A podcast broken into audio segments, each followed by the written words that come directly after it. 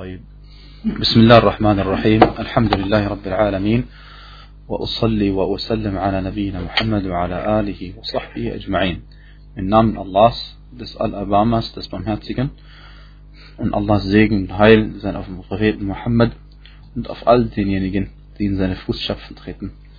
Möge Allah subhanahu wa ta'ala uns zu denjenigen machen, die in seine Fußstapfen treten, auf dass wir unter seiner Fahne versammelt werden am Tag der Auferstehung und auferstehen werden. Liebe Geschwister, heute ist die sechste Sitzung für über die Hajj und wir befinden uns ähm, im Kapitel über äh, Saidu fil Haram. Das heißt, das Kapitel über die Jagd innerhalb der heiligen Gebiete. Und gemeint ist Mekka und Medina.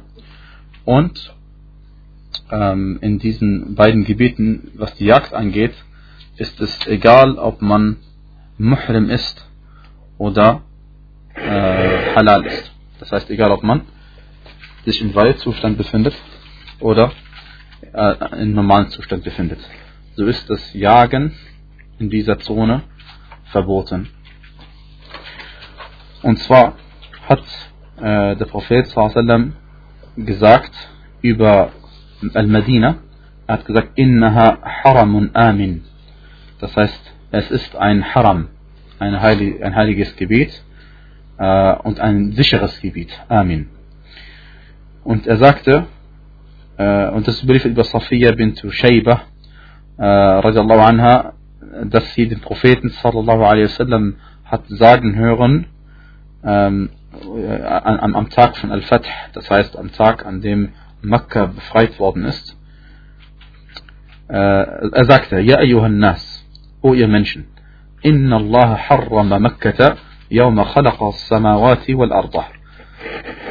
O ihr Menschen, Allah hat Mekka äh, am Tag, an dem er die Himmel und die Erde erschaffen hat, für Haram erklärt.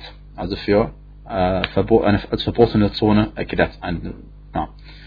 فهي حرام إلى يوم القيامة so ist sie verboten diese Stadt bis zum Tag der Auferstehung فلا يعضد شجرها das heißt die Bäume dürfen darin nicht zurechtgeschnitten werden ولا ينفر صيدها das heißt die Tiere die gejagt werden dürfen darin nicht äh, abgeschreckt werden nicht in Angst eingejagt werden und vertrieben werden durch Angst einjagen ولا يؤخذ لقطها das heißt, ähm, wenn man etwas vorfindet auf dem Weg irgendwo, ist es verboten, äh, verlorene Dinge selbst zu nehmen. Äh, illa munshid, das heißt, außer dass jemand eben äh, ruft und sagt, ich habe das und das gefunden, wem gehört es, das darf man äh, sagen. فقال ابن عباس ابن فقال العباس العباس رضي الله عنه und seinem Sohn er sagte, إلا الإذخر فإنه للبيوت والقبور. Das heißt, außer Al-Idkhir, das ist eine bestimmte Art von Baum mit bestimmten Blättern dran, ähm, außer Al-Idkhir, denn es wird verwendet für die Häuser, zur Abdichtung der Decken zum Beispiel, äh, und auch für die Gräber wird es verwendet, also für, bei der Bestattung. فقال رسول الله صلى الله عليه وسلم, also auch bei der Waschung wird es verwendet, ja, für die Toten. Ähm, dann sagte der Gesandte Allah sallallahu alaihi wasallam, illa al-Idkhir. Außer al-Idkhir. Also al-Idkhir darf man, das ist ein bestimmter Baum, den darf man äh, schneiden und die Blätter von ihm nehmen und so weiter und so fort. Der Hadith ist Hassan und er ist bei Ibn Majah. Die Grenzen von, äh, von Mekka, äh, von Medina aus, sind drei Meilen und von At-Ta'if und dem Osten und dem Jemen sind sieben Meilen aus. Das ist immer von Mekka aus in diese Richtung so eine Entfernung. Dann äh, aus einer Ortschaft, die heißt Al-Ji'arrana, sind es neun Meilen, äh, na, neun Meilen. Aus Jeddah, die Stadt, die Stadt kennen wir alle, sind es etwa zehn Meilen. Und äh, also wie gesagt, das heißt von Mekka aus zehn Meilen in Richtung Jeddah. Also der Kreis, die Kreismitte ist Mekka selbst. Ne? Ähm, na, und die Grenzen sind bekannt und markiert heutzutage und von Generation über Generation weitergegeben worden, sodass wir heutzutage genau wissen, wo diese Grenzen sind und es ist also mutawatir uns überliefert worden. Weil ähm, es ist allgemein bekannt unter allen Muslimen, wo die Grenzen von Makkah sind. Und in einer Überlieferung heißt es auch, wala yuhtashu hashishuha, das heißt auch äh, Gräser, Grünzeug darf man auch nicht irgendwie mähen oder abschneiden. Jetzt sagen die Ulama, also wenn Bäume von Allah gepflanzt worden sind, und alle Bäume sind irgendwo von Allah gepflanzt, aber gemeint ist, wenn es keine ähm, Aktion von einem Menschen beteiligt war, dann diese äh, Bäume, die von Allah gepflanzt worden sind, darf man nicht äh, abschneiden, nicht zurechtschneiden und nichts von ihnen, nicht, nicht zerstören. Außer wenn sie auf einem Weg liegen äh, und sie entfernt werden müssen, weil man diesen Weg braucht. Das heißt, außer wenn es eine Notwendigkeit gibt. Und wenn er allerdings abstirbt, dann darf man ihn benutzen. Wenn er abstirbt und die Sachen, die abgefallen sind, die darf man dann verwenden. Selbst gepflanzte Sachen, selbst gepflanzte Sachen darf man äh, äh, verwenden. Darf man auch wieder wegmachen und abschneiden. Und, und einen Baum gepflanzt hat, darf man ihn wegmachen wieder, den Baum. Und der Haschisch, also das heißt alles Grünzeug, wie Rasen und so, wenn es grün ist, also die Sachen, die Pflanzen, die grün sind, darf man seine Herde davon essen lassen. Ähm, aber man darf es nicht selbst mähen oder pflücken und dann den Tieren geben. Und wenn es nicht grün ist, darf man damit machen, was man will. Na. Und der Prophet sallallahu alaihi wasallam, äh, das gleiche gilt auch für Al-Medina. Okay? Und ähm, äh, na, die, äh, wie heißt das?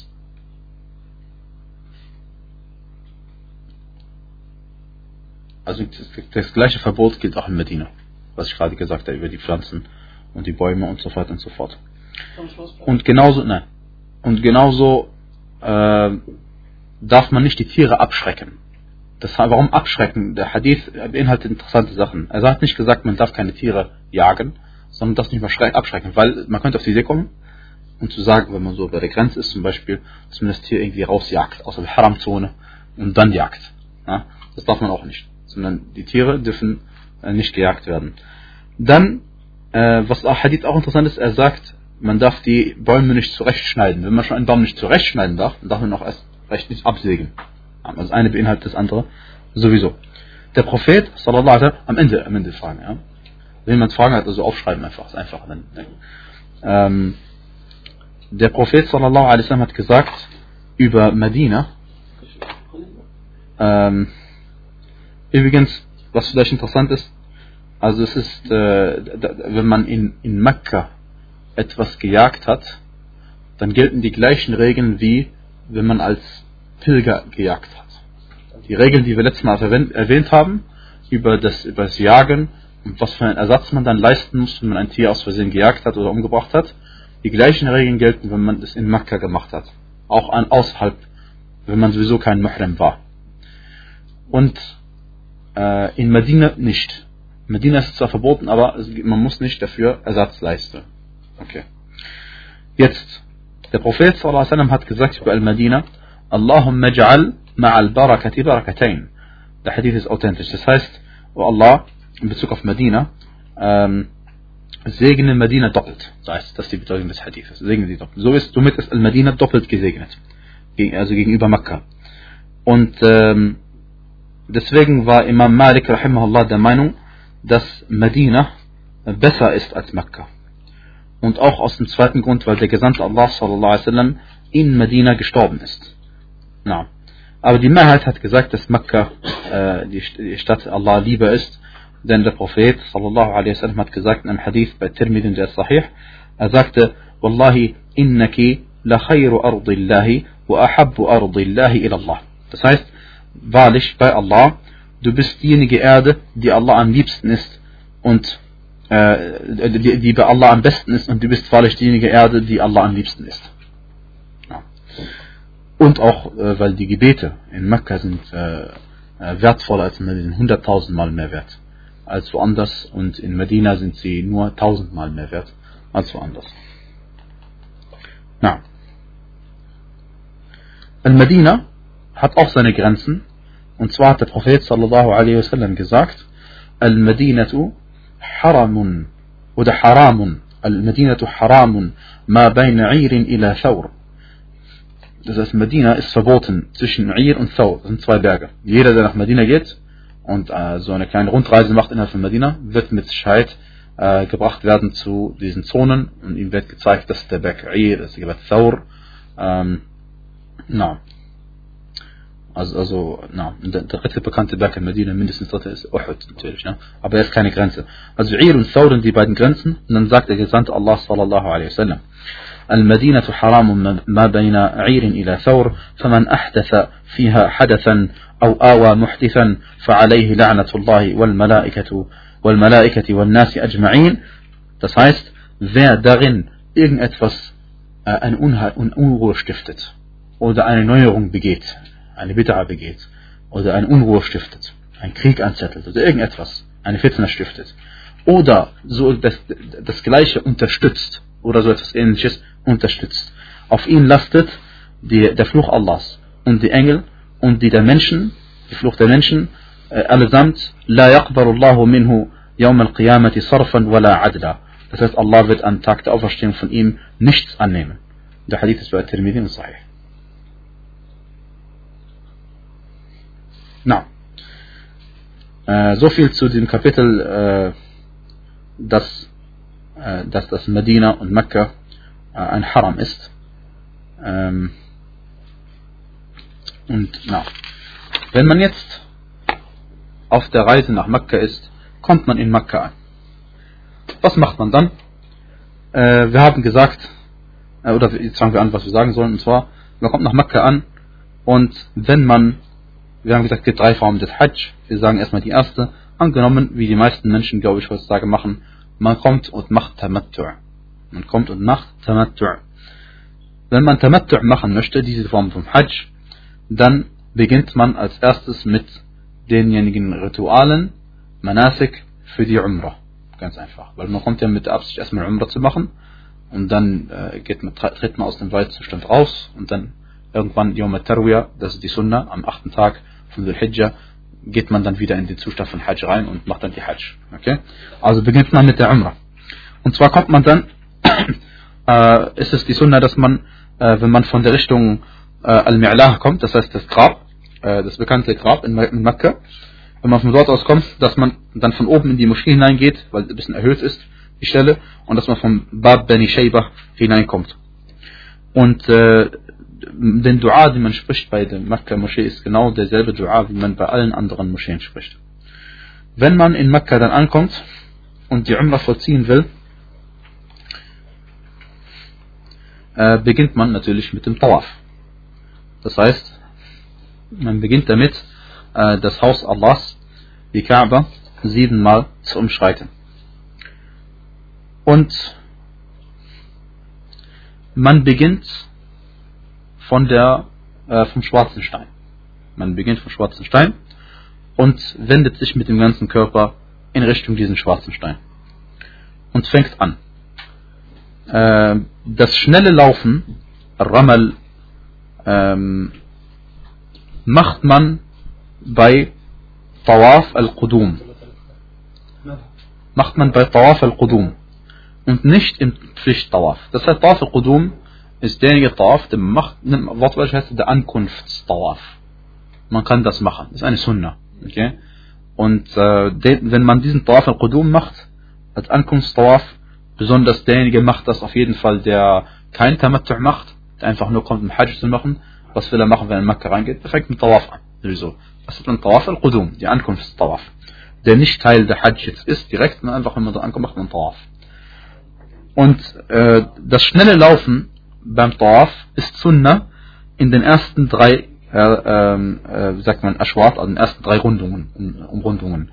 Da macht man folgendes, man läuft ein bisschen schneller, das heißt die Schritte werden, äh, die, die, die Abstände der Schritte sind geringer und man läuft ein bisschen schneller. Das ist aber kein Rennen, dass die Beine irgendwie gleichzeitig teilweise in der Luft sind. Nein, das ist einfach ein bisschen, die, die, die, die Schritte werden kürzer und schneller. Und gleichzeitig macht man was? Man macht seine rechte Schulter frei. Macht seine rechte Schulter frei. Und, äh, und dann weist man natürlich immer auf einen Fehler hin. Manche Leute denken, dass sie im ganzen Hajj, ja, die rechte Schulter frei haben. Das ist, das ist, na. Also das heißt, man, man, man wickelt das Oberkleid, man hat ja zwei, als Mann zwei Kleider an und äh, zwei Tücher an und man wickelt das Unterkleid von unter, äh, sagt man, unter dem, unter dem, unter der Achselhöhle, von unter der Achselhöhle, sodass die rechte Schulter frei bleibt. Das gilt für die ersten drei Ashwat, die ersten drei Umrundungen und nicht für die ganze Hajj. Und ähm, wer, der Prophet hat zum Beispiel verboten, dass man betet und nichts auf seiner Schulter hat. Ja, das machen viele Leute, deswegen darf man darauf hinweisen. Der Prophet hat gesagt, niemand von euch soll beten, äh, wenn nicht auf seiner Schulter etwas von seinem Kleidungsstück ist. Ja, also ist verboten. Und äh, weil manche Leute eben haben dieses Bild vom Haji, der muss immer rechte Schulter halten, das ist nicht richtig. Und das gilt für die ersten drei Umrundungen, wenn man schnell läuft. Das ist vereinfacht, ne? wenn man nämlich schnell läuft, dann ist die Bewegung einfacher. Das ist, Wallah Alam, die Weisheit, die dahinter steckt. Ähm, und auch wenn man Umrah macht, egal ob es die Umrah ist für Tamattu, äh, naam.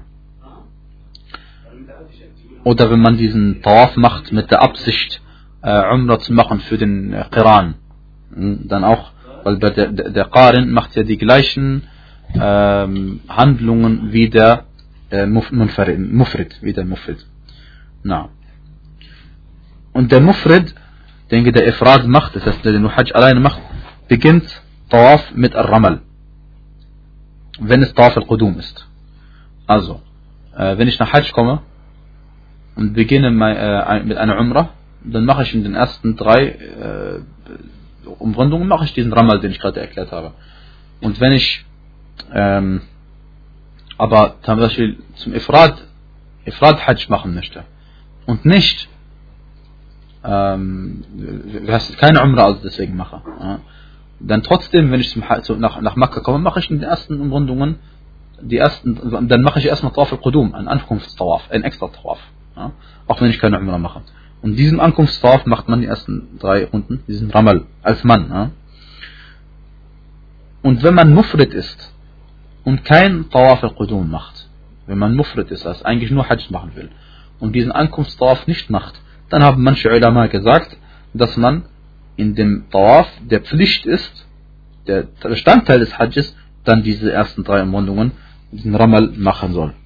Mit Ramal ist das gemeint, dass man eben kurze Schritte macht, aber schnell rennt oder schnell geht ähm, und mit Al-Tiba' Damit ist gemeint, dass man eben die rechte Schulter freilässt. Ja. Wenn man dann diesen äh, Tawaf äh, gemacht hat, oder während dem Tawaf achtet man darauf, dass man nicht äh, irgendwann mal der, dem Haus die rechte Schulter zeigt. Weil wir wissen, umkreisen wir die Kaaba gegen den Uhrzeiger, gegen den Uhrzeigersinn. Und wenn man äh, irgendwie eine Zeit lang mal den, den, den, die rechte Seite gezeigt haben sollte, dann muss man diese einigen Schritte zurücklaufen und noch einmal äh, diese Strecke nochmal laufen. Na, weil, weil, weil man muss die ganze Zeit äh, die, der Kaaba die linke Schulter zeigen und nicht die rechte. Und wenn man mit dem Tawaf beginnt, beginnt man damit, dass man den schwarzen Stein küsst und oder anfasst oder anfasst, je nachdem. Wenn man den schwarzen Stein, also Al-Hajar Al-Aswad, äh, wenn man diesen schwarzen Stein küsst, hat man ihn geküsst, fertig. Wenn man ihn allerdings anfasst mit der Hand, dann kann man, dann küsst man seine Hand. Und wenn man den schwarzen Stein mit einem Gegenstand anfasst, küsst man den Gegenstand.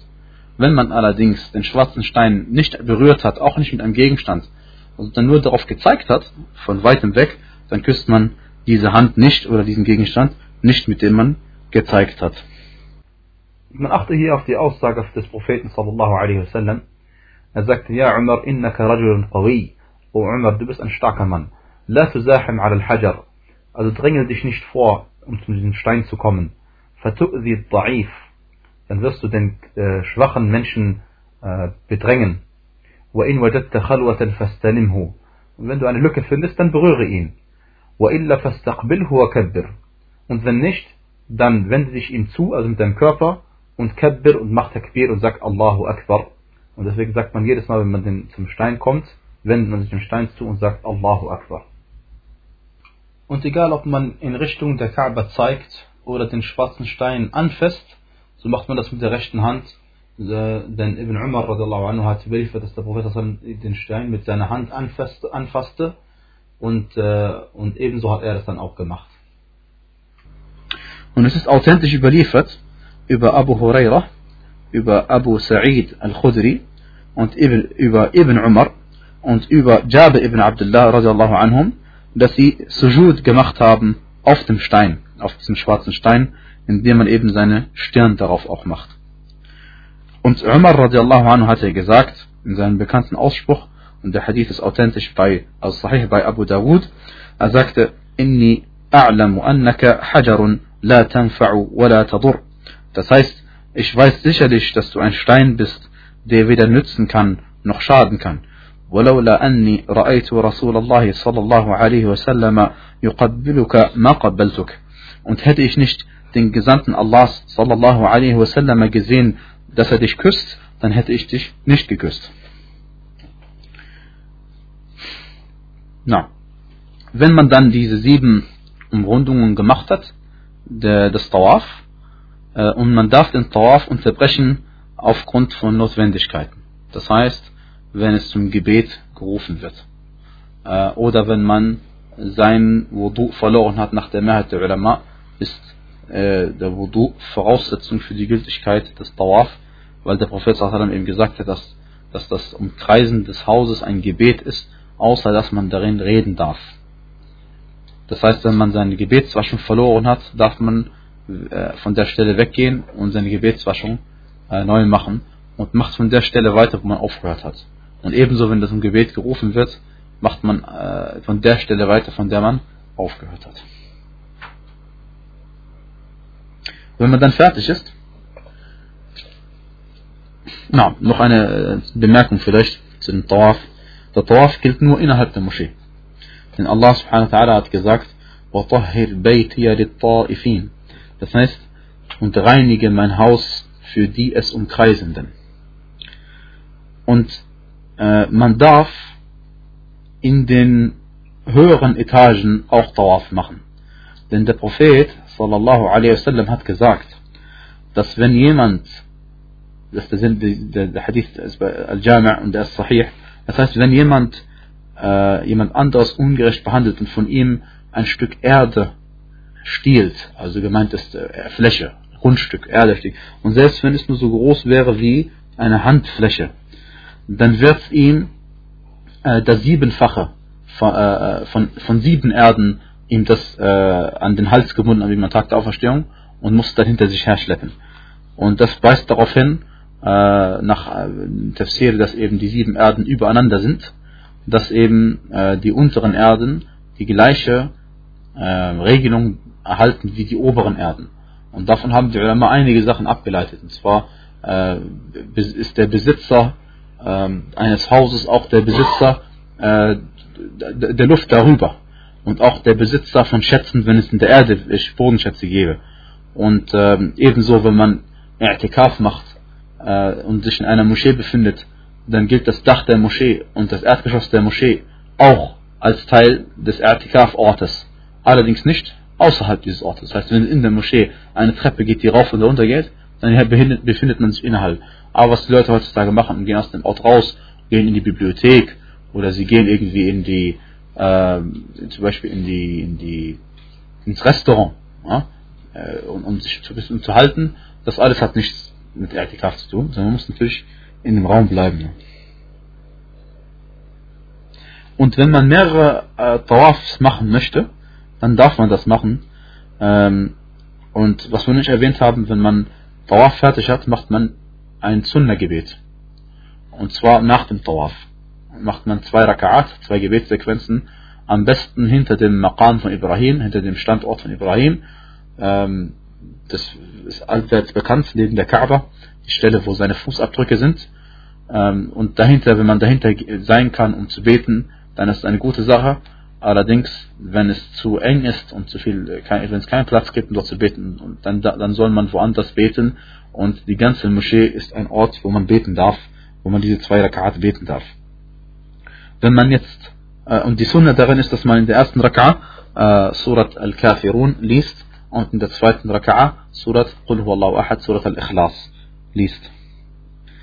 Ähm, wenn man mehrere Atrufa, mehrere Tawafs hintereinander machen möchte, dann darf man das und kann dann einfach danach die ähm, Sunna-Gebete hintereinander verrichten.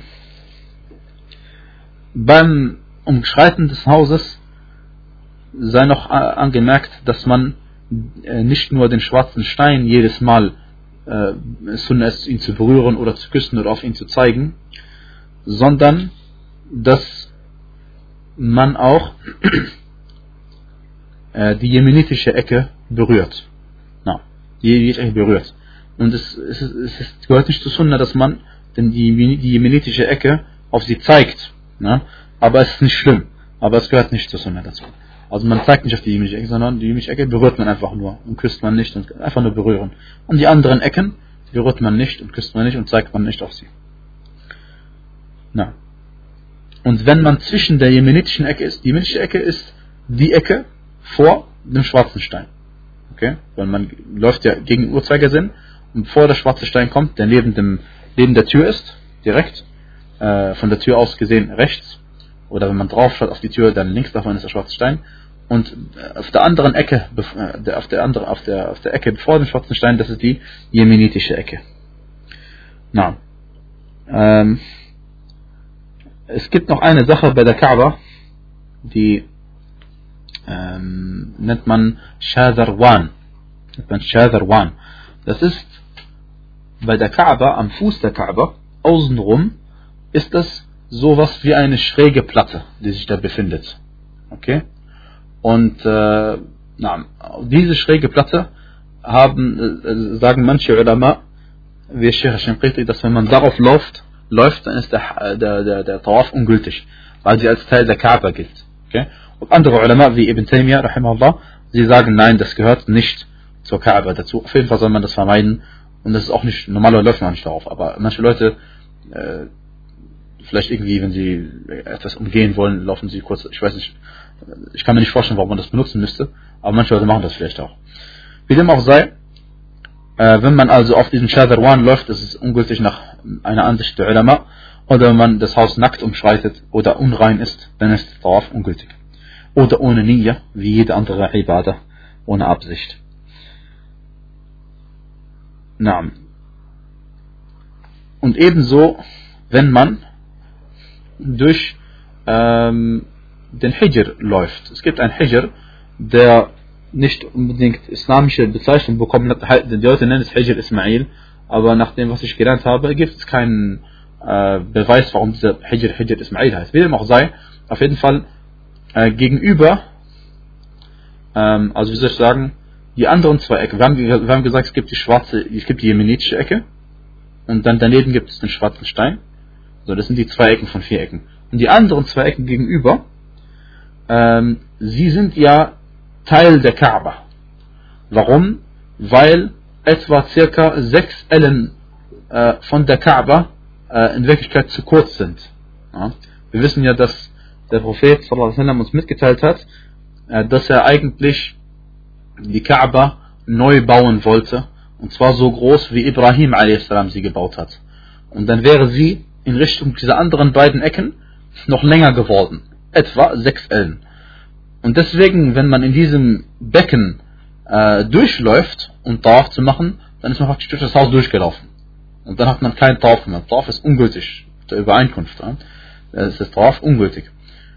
Ähm, und das ist eine schöne Sache. Warum? Weil jetzt weiß man, dass wenn man in diesem in dieser Stelle betet, befindet man sich in der Kaaba. Also man muss nicht unbedingt durch die Tür reingehen, sondern wenn man sich in diesem Hijr befindet, in diesem Becken, dann ist man innerhalb der Kaaba und es erhält die gleichen Regeln wie die Kaaba selbst.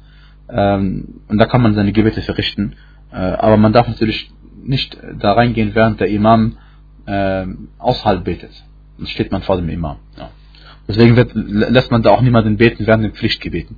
Während den freiwilligen Gebeten lässt man Leute drin beten, weil sie ja nicht unbedingt mitbeten. Aber Allah gibt bestimmt auch Leute, die mitbeten, obwohl sie da drin sind. Kann sein, aber ich weiß nicht. Inshallah nicht. Na. Danach, wenn man, äh, wie heißt es, den Tawaf beendet hat, ist es und die zwei Rakat gebetet hat, es ist Sunna, dass man Samsam äh, trinkt und danach nochmal den schwarzen Stein küsst oder berührt. Und danach geht man sofort zum Sa'i. Danach geht man sofort zum Sa'i. Zum Sa'i, also geht man zu äh, dem, dem kleinen Hügel As-Safa. As-Safa ist der erste Hügel, zu dem man hingeht. Äh, und je näher man, wenn man nah an ihn rankommt, äh, sagt man, also man fängt mit As-Safa an, weil der Prophet gesagt hat, فَبْدَأُوا بِمَا بَدَأَ اللَّهُ بِهِ Der Hadith ist bei An-Nasai und Sahih. Das heißt, fangt mit dem an, womit äh, Allah auch angefangen hat.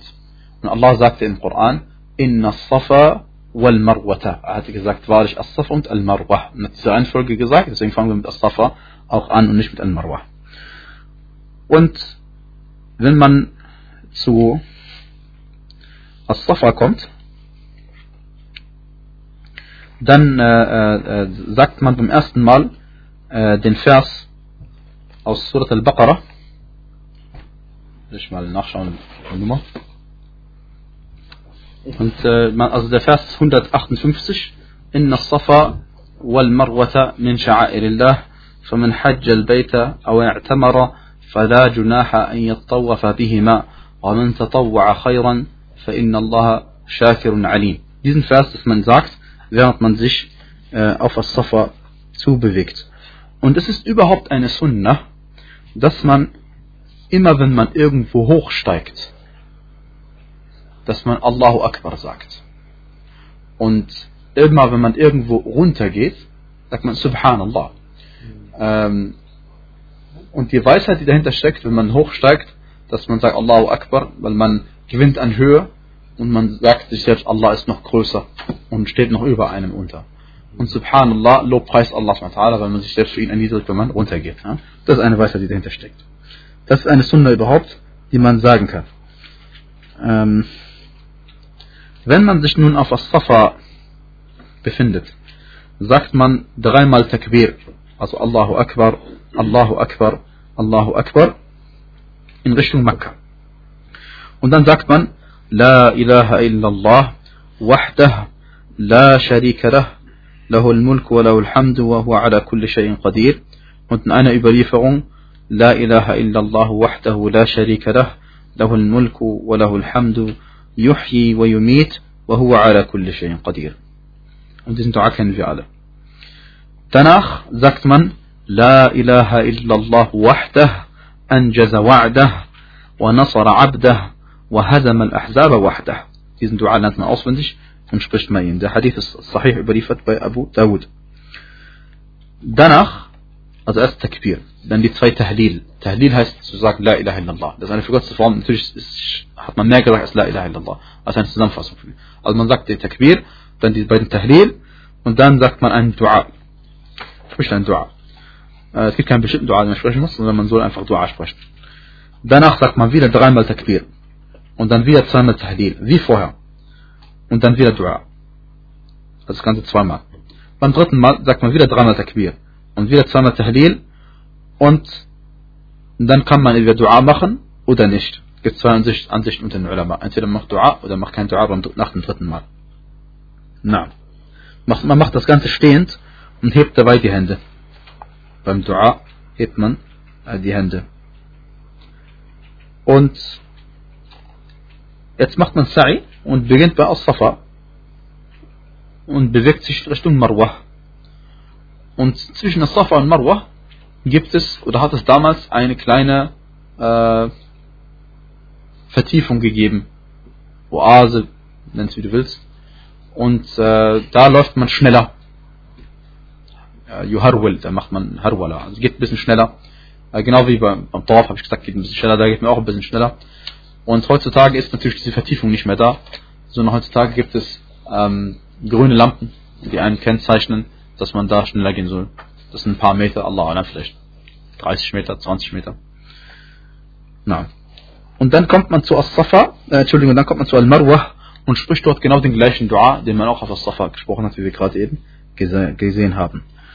Und in dieser Vertiefung dieser kleinen Oase ist es überliefert, über, hat Imam Ahmad in seinem Musnad über Ibn Mas'ud überliefert, dass er gesagt hat, während er schneller gelaufen ist in dieser kleinen Oase, Rabbighfir warham وتجاوز عما تعلم إنك أنت الأعز الأكرم رب اغفر وارحم وتجاوز عما تعلم إنك أنت الأعز الأكرم diesen Dua kann man dann sprechen wenn man dann fertig ist mit diesem ja, wir sind jetzt, ich erinnere nochmal dran, wir sind jetzt gerade Mutamatti'in. Wir machen gerade Tamattu'.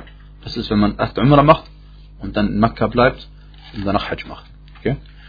Ähm, dann, wenn man damit fertig ist, dann hat man die Gottesdienste verrichtet, bis auf eine kleine Sache. Dann jetzt muss man seine Haare kürzen oder rasieren. Ähm, und zwar der Mann äh, hat die Wahl. Er rasiert entweder seine ganzen Haare ab und das ist besser für ihn, denn unser Gesandte Allah, der Gesandte Allah hat für ihn dreimal gebetet, hat gesagt, äh, möge Allah sich denjenigen erbarmen, die ihre Köpfe ganz scheren. Hat er dreimal gesagt und er hat einmal Dua gemacht für diejenigen, die dann ihre Köpfe, äh, ihre, ihre Haare nur kürzen. No, das, ist, das ist die Mindestpflicht, dass man ihre, seine Haare kürzt. Und äh, die, die Frau ebenfalls, aber sie rasiert nicht die Haare, sondern sie kürzt die Haare und zwar so groß wie, man sagt ungefähr wie, also äh, der, das erste Gelenk von einem Finger. Also so ungefähr. Und wenn jemand keine Haare hat, dann soll er äh, entweder entfällt es ihm oder manche Ulema haben gesagt, er soll trotzdem mit der Klingel, mit der Klinge äh, über seine Haut fahren, äh, weil es eben ein Gottesdienst ist und man das macht, was man machen kann und den Teil kann man machen und zweitens, falls doch Haare da sind, die dann eben wegrasiert werden.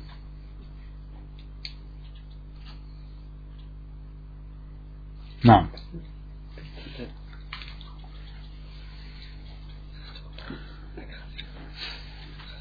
Und wenn man äh, das gemacht hat, dann darf man aus seinem Ihram-Zustand austreten.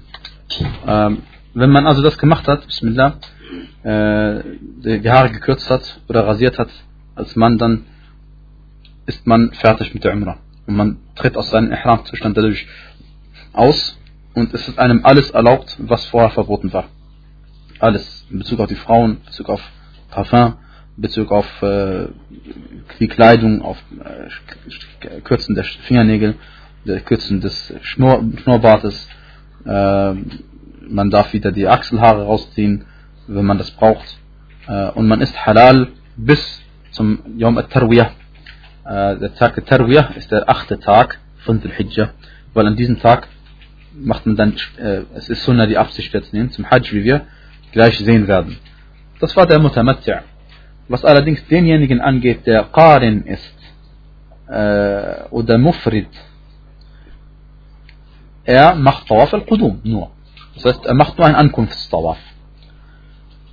Und wenn er möchte, darf er danach schon den Sa'i machen, der Pflicht ist für seine Hajj. Das darf er machen. Dann hat er es schon hinter sich. Das darf er machen. Oder er macht es eben ähm, am, am, am äh, oder er bleibt eben einfach auf seinem Ihram bleibt er sowieso auf jeden Fall. Oder er macht diesen Tawaf, äh, diesen Sa'i am Yom al-Nahr, am Tag des Opferfestes. Das ist, das ist der normale Tag, wo man das Sa'i machen würde und auch die Pflicht Tawaf machen muss und so weiter und so fort. Also wo man machen kann ab diesem Tag. Aber das werden wir inshallah noch erwähnen. Also noch einmal zusammengefasst. Es gibt drei Formen von Al-Hajj. Es gibt ein Ifrad, dass man Hajj alleine macht.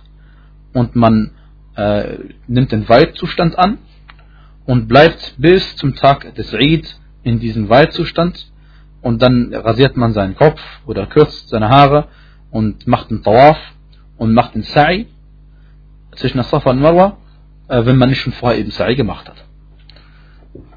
Und dann tritt man aus seinem, äh, äh, aus dem, ähm, ja, dann tritt man aus dem ganzen Weitzustand aus, dem ganzen. Wenn man diese Sachen alle gemacht hat, dann ist man aus dem ganzen Weitzustand schon raus. Oder man macht Qiran. Das beab dann beabsichtigt man, dass man den Weitzustand annimmt für Hajj und für die Umrah. Und die Taten, die man macht, ist genau die gleiche Tat wie jemand, der nur Hajj machen will. Nur man hat die Absicht auch Umrah zu machen, gleichzeitig. Und das ist mit inbegriffen. Man macht praktisch äh, Tawaf um das Haus mit beiden Absichten und Sa'i mit beiden Absichten. So hat man beides dran nur diese Person muss ein Opfer leisten, ein Hadi leisten. Und dieses Hadi äh, muss er mitgebracht haben, von außerhalb. Denn der Gesandte Allah sallallahu alaihi wasallam hat allen, die kein Hadi dabei hatten, äh, angeordnet, dass sie sich befreien sollen von ihrem äh, Zustand. Und alle, die ein Hadi dabei hatten, sie durften, äh, äh wie heißt es, Qiran machen, ähm, na, sie mussten Qiran dann machen. Also, also wenn man Tamattu' macht, bringt man nicht sein Opfertier mit. Aber wenn man Qiran macht, bringt man es mit. Und äh, wenn man äh, man Tamattu' macht, dann äh, muss man sein, sein, sein Opfertier nicht mitbringen, sondern man kann einfach dort anordnen, dass eins geopfert wird. Was, glaube ich, auch die meisten Leute machen. Na. Und die dritte Form ist Tamattu', dass man eben Umrah macht, vom Miqat absichtlich erstmal die Umrah zu machen. Dann macht man die Umrah, tritt aus dem Zustand ganz raus und bleibt halal die ganze Zeit. Ähm, und danach macht man eben, äh, wie heißt es, äh, am, am Yom Tarwiyah dann die neue Absicht für Umrah, äh, für die Hajj und für den Weitzustand ein. Ich glaube, das ist jetzt deutlich geworden. Ähm, es ist mustahab, dass wenn man Mufrid ist oder Qarin ist und kein Opfertier mit sich genommen hat, äh, dann, dann soll man, wie heißt es, sein, also wenn man Qarin absichtlich hat, man hat kein Tier dabei, dann soll man es umwandeln in ein Tamattu. Oder wenn man als Mufrid gekommen ist und nur Hajj machen wollte, kommt man an, dann ist es auch mustahab, dass man erst doch die Umrah macht. Okay, das darf man machen, weil das ein besserer Zustand ist, als nur die Umrah, nur die Hajj zu machen. Dann macht man erstmal die Umrah und dann nach die Hajj. Das darf man machen.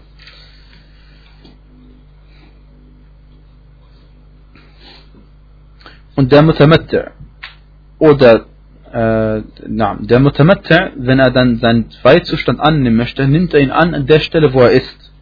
Okay? Denn man muss sich nicht an irgendeinen bestimmten Ort begeben, um Ihram-Zustand zu machen, sondern man macht es einfach von Mina aus, von Yom Tarwiyah.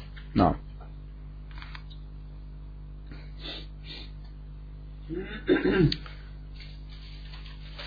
Das ist der, acht, der achte Tag, also von irgendwo. Ja.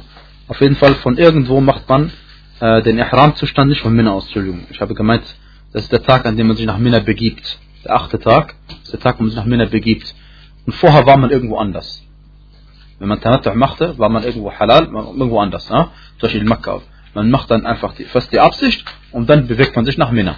Und die geht nicht erst nach Minna, sondern dann macht die Absicht oder so. Ja Ähm, und und, und äh, Jabir ibn Abdullah, radiallahu anhu, ist ja der berühmte Sahabi, der die Geschichte des Propheten erzählt hat über seine Hajj. Der hat eine berühmte Erzählung über die Hajj des Propheten überliefert. Und er sagte, فحل الناس كلهم وقصروا alle haben dann den Weitzustand verlassen und haben ihre äh, Haaren geschoren, außer dem Propheten sallallahu alaihi wasallam und diejenigen, mit denen, äh, die ein Opfertier mitgebracht hatten. Und zwar, weil sie ja Qiran gemacht haben. Ja. Der Prophet hat ja Qiran gemacht. فلما كان يوم التروية توجهوا إلى منى فأهلوا بالحج. Das heißt, äh, sie sind dann in Richtung Mina gegangen, äh, von, von Mekka aus, haben sich in Richtung Mina bewegt und haben äh, die Hajj äh, beabsichtigt. Na. Und Sheikh al-Islam ibn Taymiyyah rahimahullah sagte, wenn es der achte Tag von der Hajj ist, Yom Tarwiyah, äh, dann macht man, dann geht man in den Weihzustand über und wenn man möchte, also wie man das gemacht hat beim Miqat aus. Beim Miqat aus, was war das? Man hat einfach, äh, die Sunna wäre es gewesen, dass man den Weihzustand annimmt, nach einem Pflichtgebet haben wir gesagt. Und wir haben gesagt, es gibt kein spezielles Gebet irgendwie dafür. Man macht nach einem Pflichtgebet und äh, soll sich vorher reinigen, das ist Mustahab und so weiter und so fort und zieht dann die Kleidung an, als Mann, zieht man bestimmte Kleidung an. Und das Gleiche, was man da gemacht hat, macht man auch, äh, also wie man am Miqat gemacht hat, das Gleiche macht man auch äh, am achten Tag von Tarwiyah. äh, und bewegt sich in Richtung Mina. Also es gibt keine, es ist kein Unterschied, ob man da in Weißzustand geht oder dort Weißzustand. Es ist die, die gleiche Handlung gewesen. Und wenn man möchte, sagt er, macht man das von Makka aus. Und wenn man möchte, kann man das auch von außerhalb Makka machen. Das ist das Richtige. Und, äh, ähm, na, und der Gesandte Allah hatte seine, seine, seine Gefährten angeordnet, von Al-Batha ähm, ihren Weißzustand anzunehmen. Das ist eine Gegend von Makka. Und es ist die Sunna, dass man es eben irgendwo macht, wo man sich gerade befindet. Und der Mekkaner macht es von seiner Familie aus, da wo er gerade wohnt weil er sich normalerweise dort befindet. Ähm, und wie eben der Gesandte Allah gesagt hat, man kann man kann manziluhu äh, duna Mekka, das heißt, derjenige, dessen Wohnort sich innerhalb von Mekka befindet, der macht es dann von der Stelle aus, wo er sich befindet. Na. Ibn Qayyim, rahimahullah, sagte, äh, als es dann äh, am Donnerstagvormittag, als am Donnerstagvormittag ist er, also der Gesandte Allah mit den Muslimen, die mit ihm waren, nach Mina gegangen und sie haben beabsichtigt, die Hajj zu, zu, zu also sie haben den Weitzustand angenommen für den Hajj ähm, und niemand er sagte dann, وَلَمْ يَدْخُلُوا إِلَى الْمَسْجِدِ لِيَحْرُمُوا minhu. Das heißt, sie sind nicht in eine Moschee gegangen, um dort Ihram zu machen, sondern sie haben einfach äh, Ihram gemacht und Mekka war schon hinter ihrem Rücken. Also Mekka hatten sie schon verlassen. Und nach dem Ihram beginnt man sich zu beschäftigen mit der Talbiya, mit der Talbiya, wie wir erwähnt haben. Also Labbaik Allahumma Labbaik. Labbaik la sharika lak Labbaik. Inna alhamda wa ni'mata lak wal mulk la sharika lak. Ähm, und sobald man den Ihram schon angehört, beginnt man mit der Talbiya. Und man macht seine, hebt seine Stimme dabei. Na. Bis eben man den, äh, die, die Säule bewirft am Tag vom Eid. Am Tag vom Eid bewirft man die große Säule und bis zu diesem Zeitpunkt sagt man die Talbiyah, die wir erwähnt haben. Dann geht man nach Mina. Äh, und das Beste ist, dass man den Ihram annimmt und auch sich in Richtung Mina bewegt vor dem Dhuhr, vor der Dhuhr-Zeit. Zawal ist, wenn die Sonne genau im Zenit steht. Das ist eine verbotene Zeit. Und bevor dieser Zeit sollte man das machen, das ist die Sunna. Äh, und dann betet man in Mina das Dhuhr-Gebet, das Asr-Gebet, am achten Tag, Dhuhr-Gebet, Asr-Gebet, Maghrib-Gebet, Isha-Gebet und Fajr-Gebet. Und man übernachtet in dieser Nacht dann dort, logischerweise, wenn man bis Fajr ist. Also von der 8. auf den 9. Äh, übernachtet man in Mina. Aufgrund der Aussage von äh, Jabir, radiallahu anhu, dieser Überlieferer des Hadithes, äh, dass der Gesandte Allah sallam, eben nach Mina geritten ist und hat dort das Dhuhr, Asr, Maghrib, Isha und Fajr-Gebet verrichtet dann hat er ein wenig verweilt dort, bis die Sonne aufgegangen ist. Und das ist, na, Punkt. Und das ist keine Pflicht, sondern es ist eine Sunna. Äh, das heißt, wenn man nicht in Minna gewesen ist, ist es keine Pflicht. Man kann auch direkt nach Arafat gehen, am neunten Tag, ohne in Minna gewesen zu sein. Aber das ist die Sunna, wie der Prophet damit gemacht hat.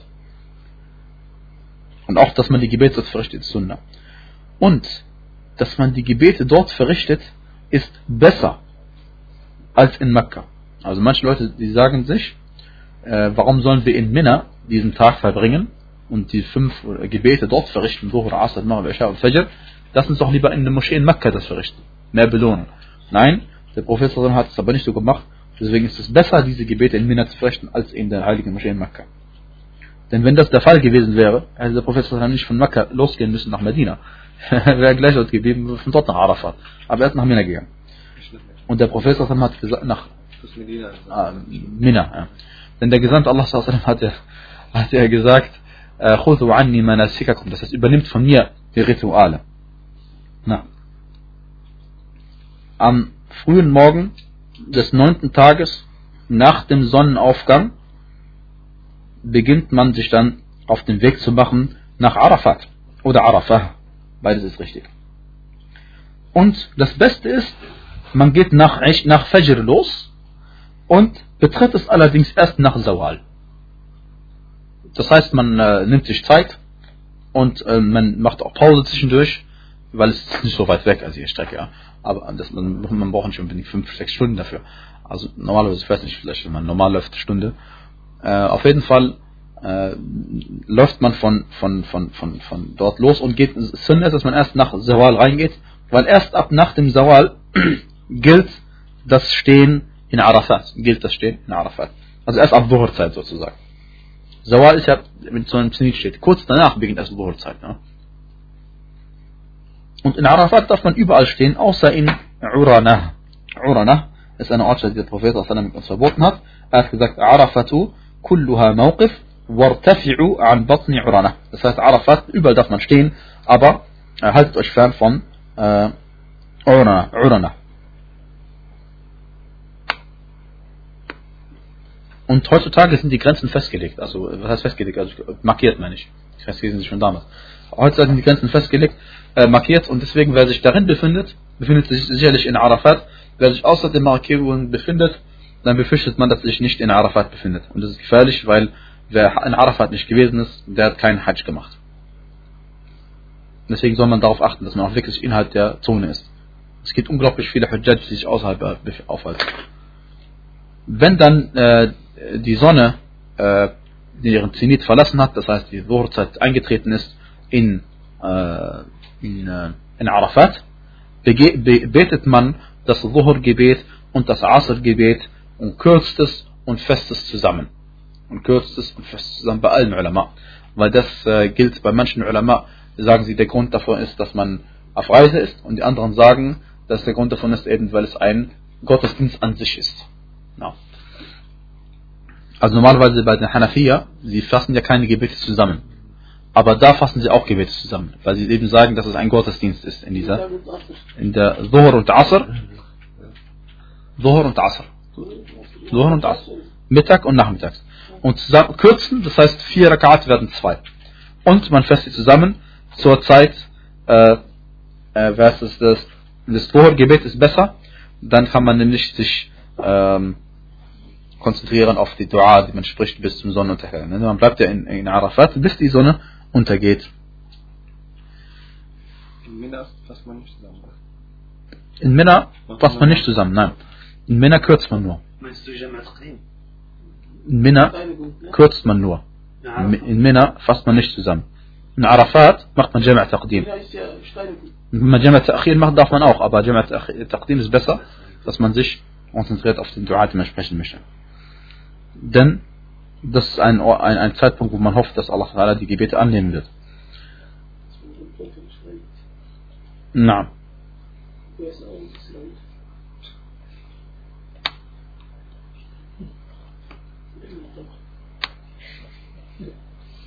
Und man muss nicht zum Jabal al-Rahma gehen, das heißt zum Berg der Barmherzigkeit gehen. Es gibt einen bestimmten Berg, wo viele Leute draufgehen. Das ist der Berg, wo der Prophet seine Predigt gehalten hat, seine Abschiedspredigt. Und äh, man muss aber nicht dorthin gehen. Ja, und, das ist, und der Prophet hat ja gesagt, Das heißt, ich habe zwar hier gestanden, aber Arafat, überall darf man da stehen. Ja. Deswegen ist es kein, äh, und man muss auch, auch nicht gesehen haben, den Berg, man muss auch nicht dahin gegangen sein, und man muss auf keinen Fall, äh, soll auf keinen Fall Dua machen in die Richtung dieses Berges, sondern man macht Dua in Richtung der Kaaba. Ja, was eigentlich normal sein soll. Und man sollte an diesem Tag Dua machen und, und, und sich unterwerfen, Allah subhanahu wa ta'ala, zusätzlich unterwerfen, also noch mehr als sonst, und Tauber machen an diesem gewaltigen Tag. Äh, egal, und dann macht man Dua entweder äh, während man reitet, oder man, wenn, man, wenn, man, während man läuft, oder während man steht, oder wenn man sitzt, oder wenn man liegt, in irgendeiner Form. Und man sucht sich am besten die Ad'iyah raus, die überliefert sind, und die Ad'iyah raus, die zusammenfassend sind. Denn wenn man es gibt bestimmte Ad'iyah, wenn man sie spricht, dann beinhaltet sich, beinhaltet sich alles Gute. Also man sagt, oh Allah, gib mir von allem Guten. Ja, dann gibt Allah einem von allem Guten. Und der Prophet hat gesagt, Afdalu Du'ai, Du'ai, Du'a'u Yawmi Arafah. Das heißt, der beste Dua ist der Dua am Tag von Arafat. وأفضل ما قلت أنا والنبيون من قبلي und das Beste, was diejenigen Propheten, was ich gesagt habe und die, die Propheten vor mir, ist La ilaha illallah wahdah. Es gibt keinen Gott außer Allah, er ist ein einziger. La sharika lah, er hat keine Teilhaber. Lahu al-mulku, ihm gehört das Reich. Wa lahu al-hamd, ihm gehört das Lob. Wa huwa ala kulli shay'in qadir, und er hat zu allem die Macht. Und der Hadith ist Hassan bei Al-Jami' überliefert.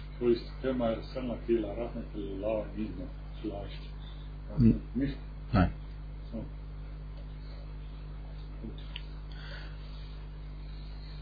Und in Arafat wenn man dort einen Augenblick gewesen ist am Tag von Arafat, das heißt ab nachdem die Sonne geneigt ist, bis zum vor, kurz vor dem Fajr-Gebet vom Eid-Tag. Das heißt, am neunten Tag ist Arafat. Das beginnt ab dem Dhuhr-Zeit, die Zeit. Bis zum nächsten Tag am Fajr, wenn man kurz vor Fajr, bis Adhan ist. Wenn man irgendwann mal einen Augenblick gewesen ist in Arafat, dann ist der Hajj gültig. Man muss einen Augenblick gewesen sein. Bis Fajr. Bis Fajr hat man Kurz Zeit. vor? Bis vor Fajr-Zeit, kurz vor Fajr. Wenn man äh, in der Nacht kurz da gewesen ist, fertig. Dann war man dort geht. Das heißt, wenn man nach Sonnenuntergang erst ankommt in Arafat, wo die Leute sich eigentlich schon nach Musdalifa bewegen, aber dort kurz gewesen ist, ein Augenblick, dann ist der Hajj gültig und hat seine Pflicht getan. Wenn man allerdings tagsüber kommt und dort äh, gewesen ist und bevor bevor die Sonne, Fragen am Ende, und bevor die Sonne untergeht, rausgeht aus Arafat, dann muss man wieder zurückkehren. Und wenn man nicht zurückkehrt, dann muss man ein Opfer leisten. Äh, das ist entnommen aus der, ähm, da, daraus entnommen, dass die Hajj an sich Pflicht ist. Das ist ein Grundsatz. Wenn die Hajj Pflicht ist und der Prophet sallam etwas auf eine bestimmte Art und Weise verrichtet, dann gilt die Form, wie er es verrichtet, auch als verbindlich und als Pflicht. Das ist ein Grundsatz. Also, ähm, und das, das ist das daraus entnommen. Allerdings hat der Prophet auch gesagt, ähm, man adraka ma'ana hadhihi salah, das heißt, wer uns dieses Gebet verrichtet hat, und damit ist gemeint das Fajr-Gebet in Muzdalifa. Wer, wer mit uns das, dieses Gebet verrichtet hat, وأتى عرفات قبل ذلك ليلا أو نهارا das heißt, und vorher in Arafat gewesen ist, entweder in irgendeinem Augenblick nachts oder tagsüber, فقد تم حجه. Das heißt, dessen Hajj ist vollständig. Okay? Der Hadith ist Sahih bei Abu Dawud. Und äh, aus diesem Hadith kann man auch äh, die eine Ansicht äh, entnehmen, dass man auch, wenn man in Arafat gewesen ist tagsüber und vor dem Sonnenuntergang rausgegangen ist, dass der Hajj trotzdem gültig ist. Ähm, aber, aber, aber wie gesagt, der Grundsatz lautet normalerweise, so wie der Professor als verrichtet, eine Pflicht verrichtet hat, so ist es auch Pflicht. Na.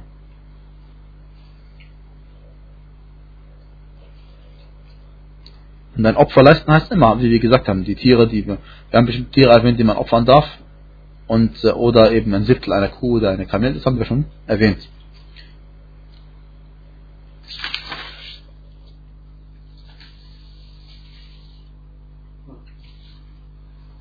Und das ist alles aufgrund der Aussage des Propheten, sallallahu hat gesagt, man adraka arafa qabla tulu' al-fajr, faqad adraka al-hajj.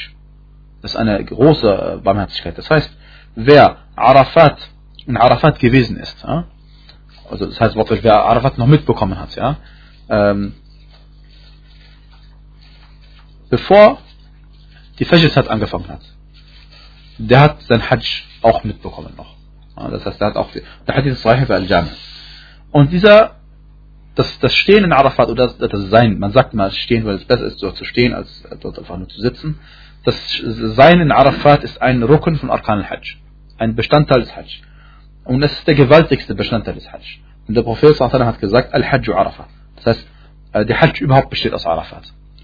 Äh, und, und, und wer außerhalb von Arafat gewesen ist, dessen Hajj ist ungültig. Und wer betrunken war oder geisteskrank oder in Ohnmacht gefallen ist oder Kafir war und trotzdem dort war, all das nützt ihnen nichts, dass sie in Arafat gewesen sind. Es sei denn, sie äh, nehmen den, den, den, den, den Zustand, den gesunden Zustand an, während sie in Arafat sind. Möge Allah subhanahu wa ta'ala uns äh, unsere Taten annehmen und mit uns zufrieden sein. In Hajj betet man kein Jum'ah und auch kein Eid-Gebet.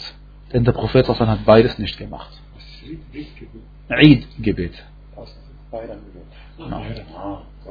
وصلى الله وبارك على محمد وعلى اله وصحبه اجمعين